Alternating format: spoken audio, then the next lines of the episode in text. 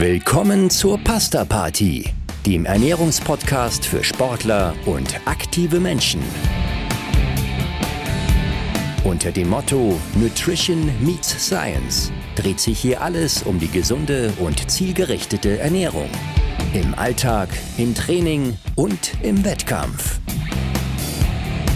Und hier sind eure Hosts, der Mediziner, Publizist und Triathlet Frank Wechsel und die Pharmazeutin, Ernährungsexpertin und Gründerin von NFT Sport, Caroline Rauscher.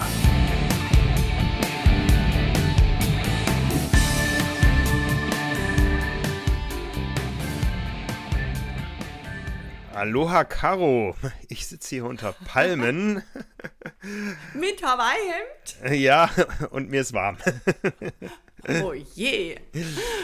Ja, ich melde mich aus dem schönen Kailua Kona, wo hier am Wochenende die Ironman-Weltmeisterschaft stattfindet für die, für die Frauen. Und ja, ich muss sagen, ich war ja schon ein paar Mal hier, aber ähm, genieße das ja auch. Aber wenn man so die ersten Mal hier Sport treibt, dann denkt man nur, boah, ist das heiß. Ne? Und äh, boah, ist das schwül, hat man auch so das Gefühl. Ich glaube, das sind zwei Begriffe, die müssen wir einmal, einmal schnell auseinanderhalten. Was ist heiß und was ist schwül? Ja, normalerweise denkt man heiß und schwül, wo ist da der Unterschied? Was faseln die denn da? Ja, ähm, schwül, ja. schwül, kennen wir in Hamburg, äh, wo ich herkomme, weniger. Das kennt ihr wahrscheinlich im Süden bei euch besser. Ja, ja, das, das war äh, heuer im Sommer bei uns teilweise sehr, sehr schwül. Also wirklich richtig, richtig volle Kanne, so wie neben mhm. dem Dampfbügeleisen. Ähm, da hast du das Wort also, erwähnt, Dampf.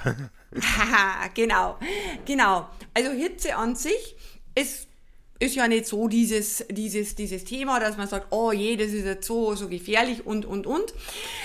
Aber Kann, wenn jetzt die ja, Hitze ja. und die Schwüle und die Belastung, sprich die körperliche Anstrengungen, Anstrengung zusammenkommt, dann potenziert sich dieses ganze System und dann wird es aber schon zu einer körperlichen und auch, naja, und auch, das streichen wir jetzt wieder, zu einer körperlichen Herausforderung, die sich in der Leistungsfähigkeit niederschlägt, und zwar physisch und psychisch. Ja, ja. Kann, glaube ich, jeder nachvollziehen, der das mal erlebt hat. Da muss man gar nicht mehr so weit für reisen heute. Ähm, ich bin jetzt, wie gesagt, um die halbe Welt gereist und ich kann mal so einen kleinen Einblick geben. Du sagtest ja, die Hitze als solches ist es nicht, denn die, die äh, Temperatur hier im Oktober auf Hawaii, die liegt gar nicht so viel über 20 Grad im Durchschnitt. Da wundert man sich manchmal. Also ähm, ja, man hat hier mal 25 Grad, aber die fühlen sich einfach anders an, weil wir hier eine gewaltige Luftfeuchtigkeit haben. Also hier regnet es 250 Liter pro Quadratmeter im Oktober im Schnitt und das ist nicht der regenreichste Monat. Also wer sich Hawaii immer so als äh, schöne Strände unter Palmen in der Sonne äh, vorstellt, der, der, der war noch nie hier. Also auf der anderen Seite der Insel ist Hilo, das ist die regenreichste Stadt der USA, weil da äh, sich die Wolken, die über den Pazifik gekommen sind, immer schön abregnen. Hier auf der Seite es gibt Jahre, da kann man die Uhr danach stellen, dass es jeden Tag um 17 Uhr regnet, ja, und sich meistens auch zuzieht, aber es ist schon sehr viel Regen unterwegs und der hinterlässt eben auch mit dem Meer, was äh, schön warm ist, bei, bei 27 Grad und wo viel Wasser verdunstet, eine entsprechende Luftfeuchtigkeit. Also wir haben hier in der, im Schnitt 85 Prozent Luftfeuchtigkeit und das ist halt was anderes als das, was man aus Mitteleuropa kennt und das macht es eben so gefühlt sehr warm hier, weil ähm, diese Wärme eher so ein schwüle Gefühl ist. Ja, das, das denke ich mir. Ich war noch nie dort, aber ist nachvollziehbar. Es lohnt sich nicht. Wir haben, wir haben jetzt 20 Regentage im Monat, ja. Also ähm, es regnet nicht durchgehend, aber wenn es regnet, dann kann das auch mal richtig heftig werden, ja. Ja, genau.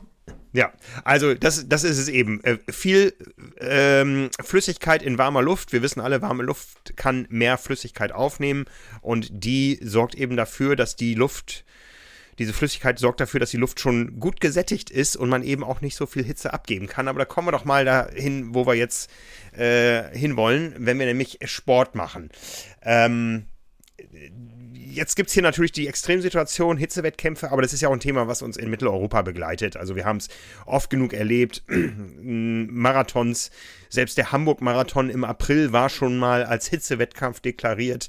Ähm, viele Triathlons über den Sommer, viele Straßenläufe am Abend in den Städten, äh, die kann man durchaus als Hitzewettkämpfe einsortieren heutzutage.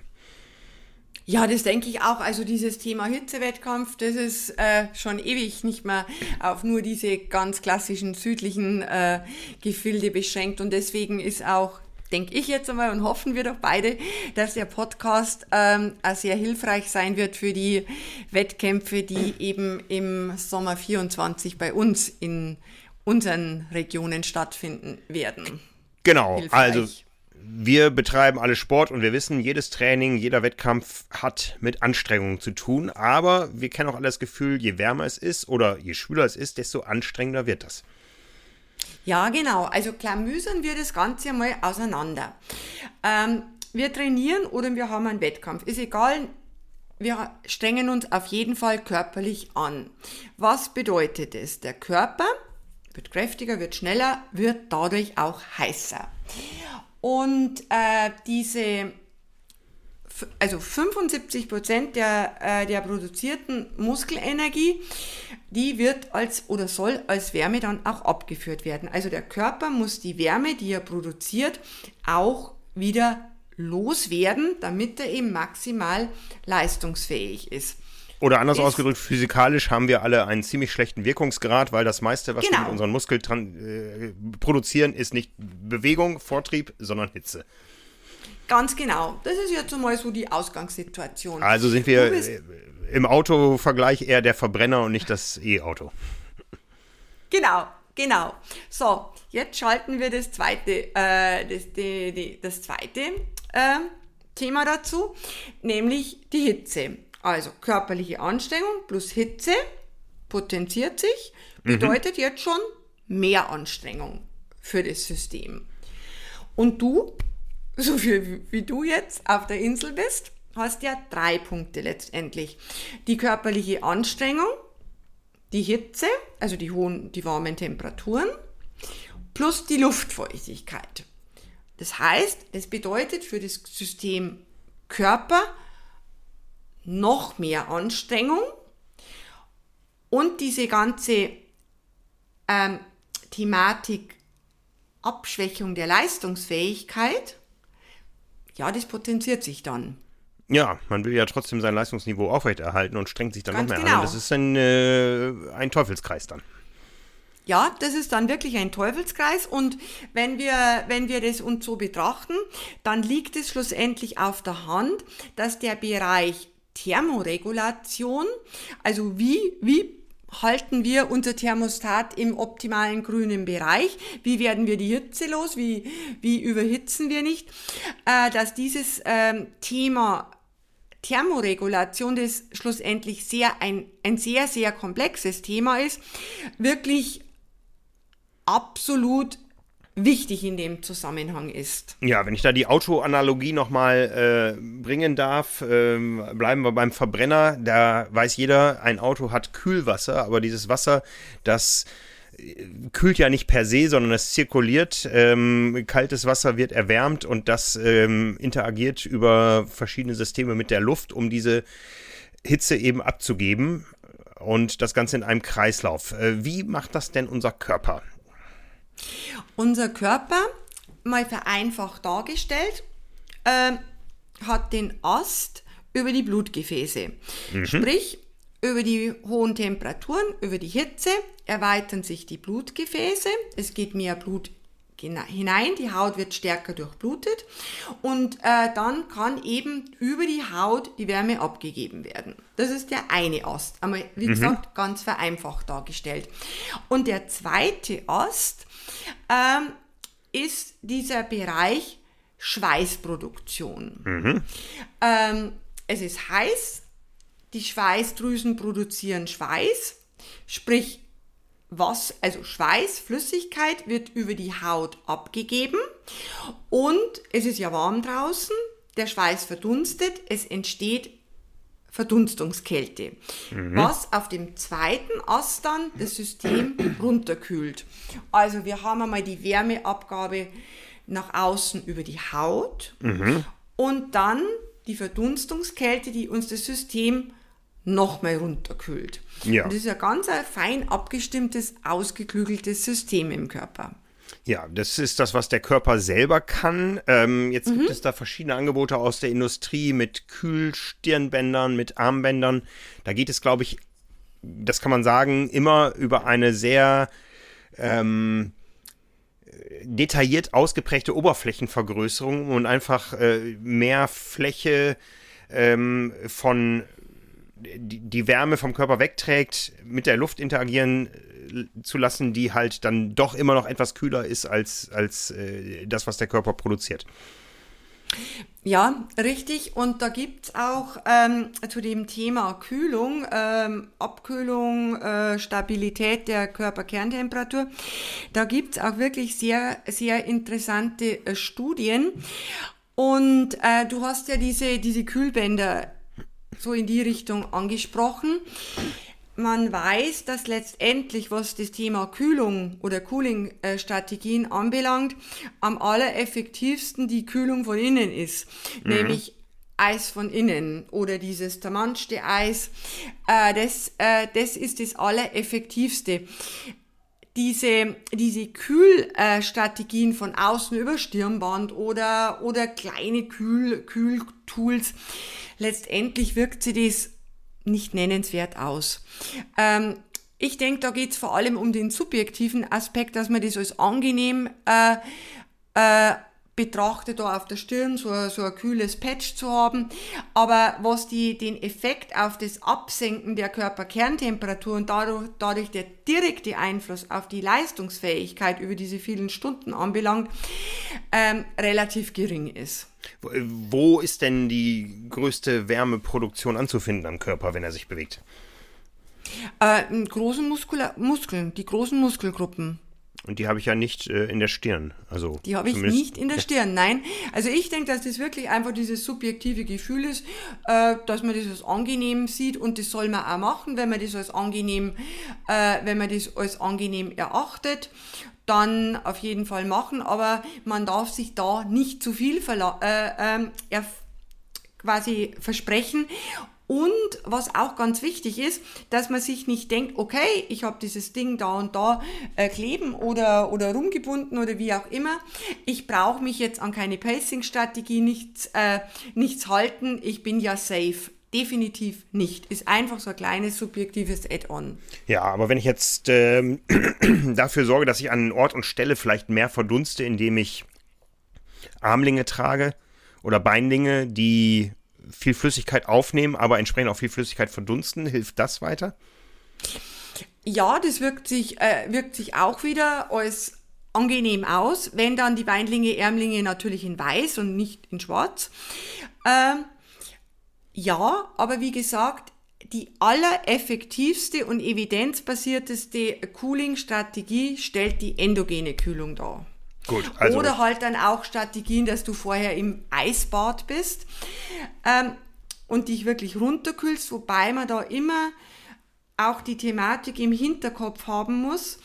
Äh, die Muskulatur braucht ja eine bestimmte Betriebstemperatur, um maximalen Power-Output bringen zu können. So, jetzt wenn du vor dem Schwimmen da äh, ich sag's jetzt mal ganz überzogen, äh, eine Stunde lang in dem Eisbad bis über die Nase hockst und dann rausgehst und die Muskeltemperatur so niedrig ist, dass du dann wie so eine, so Eidechse in der Kälte dich bewegst, dann ist es natürlich auch nicht zielführend. Also man muss das schon immer wissen, wo ist, wo wo sind die Grenzen von gewissen Strategien und welche Nebenwirkungen bergen sie. Ja, ja.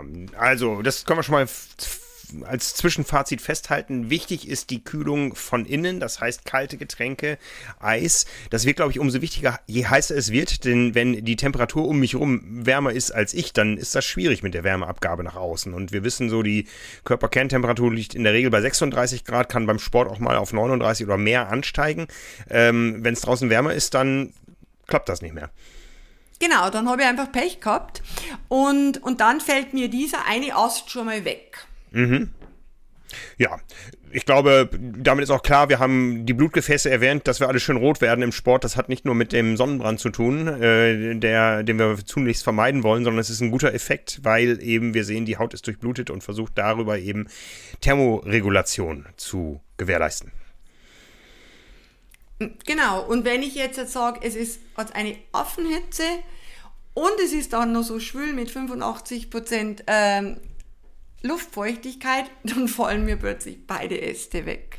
Ja, Gut, ähm, gehen wir noch mal kurz auf das Thema Schwitzen ein. Das ist immer so eine große Frage bei Sportlern.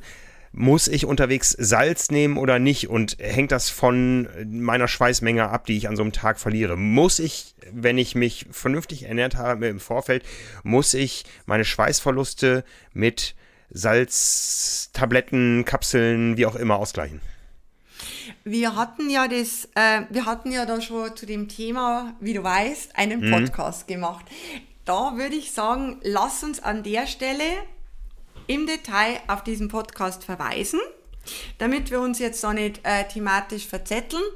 Aber grundsätzlich ist so, ähm, wenn ich äh, von der, von der Natriummenge, wenn das einfach in meinem Getränk passt, so wie ich es auch im Training gewöhnt bin, ähm, dann brauche ich nicht unbedingt zusätzlich nochmal Unmengen an Salztabletten mitschleppen.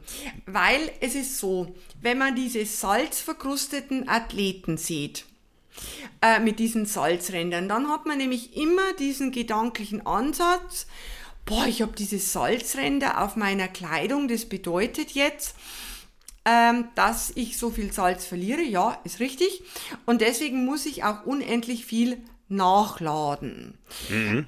Aber es bedeutet im Grunde, dass der Körper dieses übermäßige Salz, das er im Körper hat, loshaben möchte, äh, damit sich auch das Durstgefühl absenkt und damit ich auch in der Lage bin, in Hitze und langen äh, ähm, über längere Zeit mit weniger Flüssigkeit auszukommen.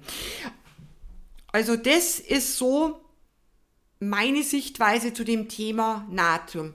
Man braucht es in der adäquaten individuellen Menge, aber nicht Salztabletten röhrchenweise rein. Und ich glaube, wir hatten es damals in dem Podcast wirklich ganz, ganz schön aufgebaut, wie da die inhaltlichen Zusammenhänge sind. Genau, da können wir verweisen auf unsere Episode 47, die wir auf diesem Kanal gemacht haben. Natrium oder das Salz in der Suppe, die ist am 24. April 23 erschienen. Ja, ähm, kommen wir zurück. Ähm, schwitzen, wir verlieren Salz äh, in unterschiedlicher Menge. Was wir verlieren, ist auf jeden Fall Flüssigkeit. Wir dehydrieren. Genau.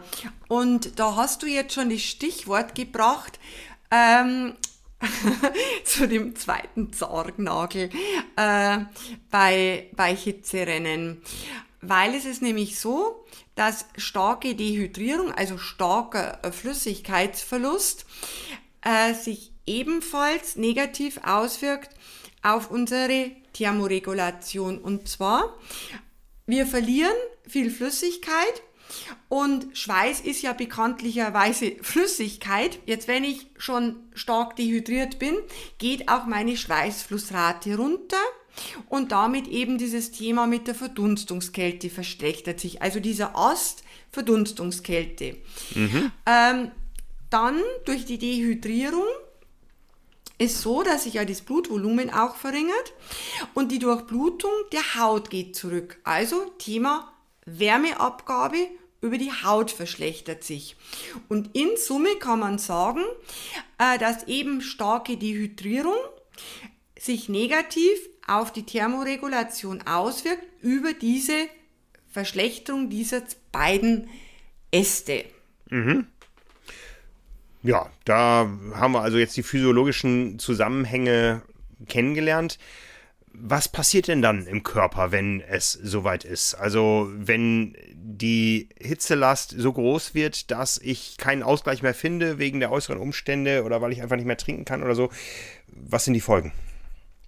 Also wenn die Hitzelast aus welchen Gründen auch immer ein, bestimmte, äh, ein, ein bestimmtes individuelles Niveau überschreitet, dann äh, erreicht der Körper diese sogenannte individuelle Cut-off-Temperatur. Äh, ich sage deswegen so oft individuell, weil es wirklich bei Mensch zu Mensch unterschiedlich ist. Und wenn man eben seine individuelle Cut-Off-Temperatur erreicht, das ist die Temperatur, wenn die erreicht ist, dann geht einfach nichts mehr. Und das kann man auch willentlich dann nicht mehr beeinflussen, dass man sagt, ach komm, ich bin ein harter Kerl, ich gehe da über meine Grenzen raus. Nein, ähm, das, dann geht einfach der FI-Schalter. Mhm. Geht nichts mehr dann.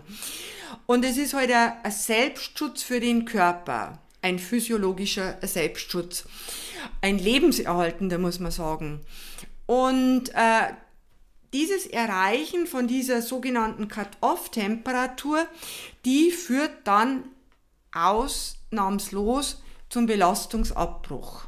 Ja, wir haben das ein paar Mal erlebt hier auf Hawaii. Da gab es ikonische Bilder. Ähm, wer Triathlon mag, der kommt um den Namen äh, Julie Moss nicht drum rum. The Crawl.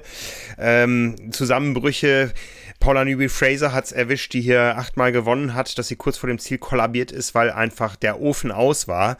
Und äh, wenn man gesehen hat, wie schnell diese ähm, ja, ich muss jetzt mal sagen, dass, da schließt sich gleich noch eine Frage an, wie schnell diese Damen wieder fit waren und bei der Pressekonferenz quietschfidel da saßen, nachdem sie wieder hydriert waren, kann man doch sagen, es waren wahrscheinlich eher Hitzeüberlastungen, die zu diesem Cut-off geführt haben, als dass es ähm, ähm, energetische Überlastungen waren, dass einfach die Energie so weit runtergefahren war, dass es nicht mal mehr reichte, die Athletinnen auf den Beinen zu halten. Ja, das kann sein oder Kombination aus, aus beiden, aber so diese Zusammenbrüche, die sind äh, häufig eben hitzebedingt. Ja, wir haben das hier gesehen. Äh, wie gesagt, Julie Moss hat damit quasi überhaupt den Mythos Ironman begründet. Ähm, dann kam irgendwann The Crawl mit Cyan Welch und äh, wer war es, Wendy Ingraham. Und äh, Paula Newby Fraser, die kurz vor dem Ziel in Führung liegend äh, kollabiert ist, ich glaube 1995 oder 96 war es. Äh, das sind alles Frauen. Ist das so ein Thema? Weiß man da was? Ähm, betrifft es mehr Frauen? Wir haben es in Frankfurt gehabt. Ähm, Sarah True hat geführt. Wir hatten unseren Rennbericht schon fast fertig geschrieben und dann hat sie es bis ja, weniger als einen Kilometer vor dem Ziel nur geschafft und ist dann aus heiterem Himmel quasi, na, es hat sich so ein bisschen angedeutet, wenn man sie beobachtet hat, ist, ist sie kollabiert und ausgestiegen aus dem Rennen als äh, gefühlt sichere Siegerin.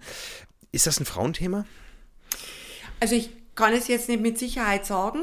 Ich weiß es nicht hundertprozentig, aber meiner Meinung nach und meinem Wissensstand nach ist es kein Frauenthema. Mhm. Und man muss da auch schon immer ähm, vorsichtig zu sein äh, bei der Aussage, es ist nur die Hitze. Mhm.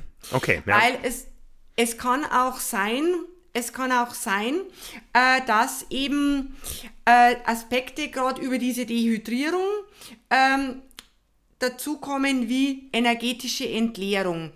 Weil es ist ja so, je dehydrierter der Körper ist, umso mehr geht er bei der Energieutilisierung, also bei der Energie, die er quasi verbraucht oder nutzt, an die Glykogenspeicher.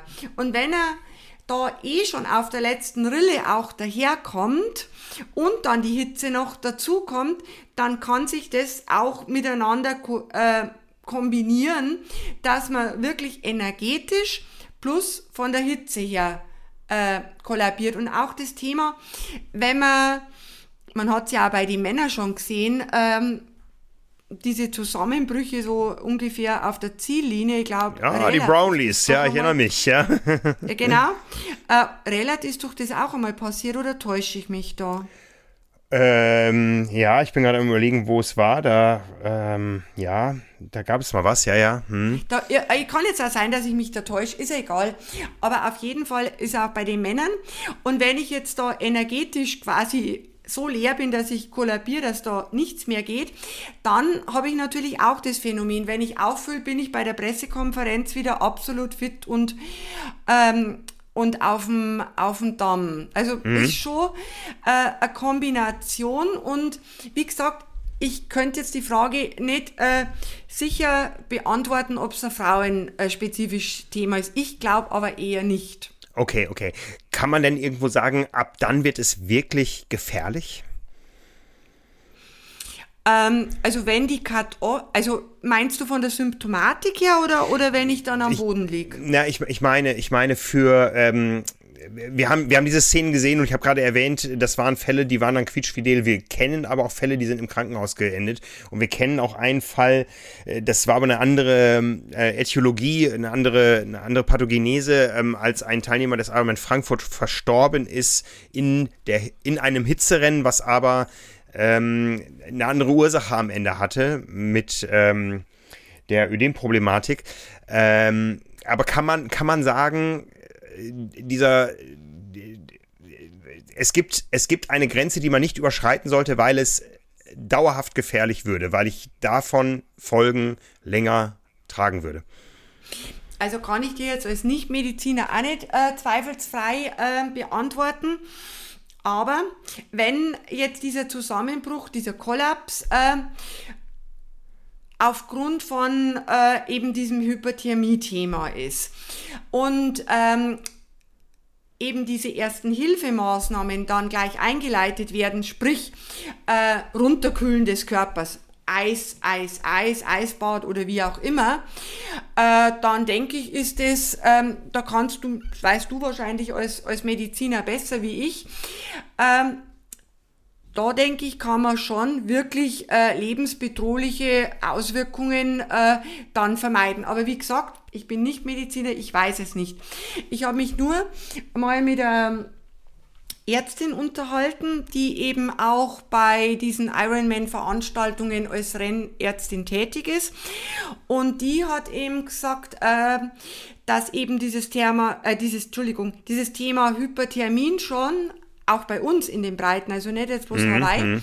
wirklich ein Thema ist, das eben zu diesen äh, Belastungsabbrüchen führt, sich abzeichnet mit, mit, mit so Schwindel, mit Taumeln, mit dieser Symptomatik einfach äh, Wirrheit, nicht einfach laufen, zuck, putsch, falle ich um, wie ein, wie ein Baum, den man fällt, sondern das äh, zeichnet sich ja schon ab. Äh, und wenn dann eben diese Strategien eben diese Kühlung, diese externe Kühlung eingeleitet wird, dass man dann ähm, da sehr schnell dagegen wirkt. Was dann natürlich medikamentös noch gemacht wird, das weiß ich nicht.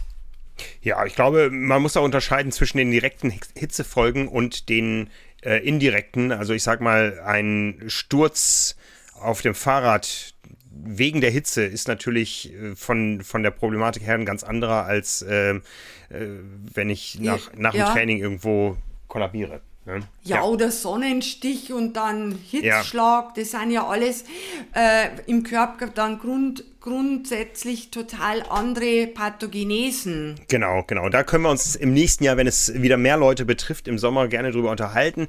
Jetzt können wir noch mal hinweisen, wir haben tatsächlich im Sommer 22 vor, vor eineinhalb Jahren schon einige Episoden gemacht.